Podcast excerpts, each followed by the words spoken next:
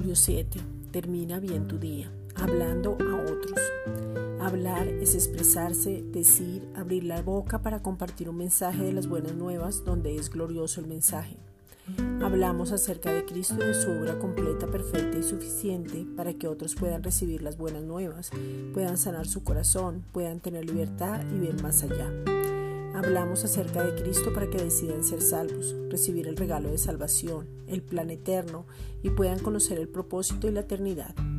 Hablamos acerca de Cristo para que miren el plan completo de salvación para todos, ese plan que fue dado por amor por medio de Jesucristo, la sanidad establecida y la prosperidad en todas las áreas. Hablamos acerca de Cristo porque el mismo poder que resucitó a Jesús de entre los muertos ahora nos habita, porque el Evangelio es poder de Dios para salvación. Primera de Corintios 2.14. Pero el hombre natural no percibe las cosas que son del Espíritu de Dios porque para él son locura, y no las puede entender porque se han de discernir espiritualmente. Esta es una reflexión dada por la Iglesia Gracia y Justicia.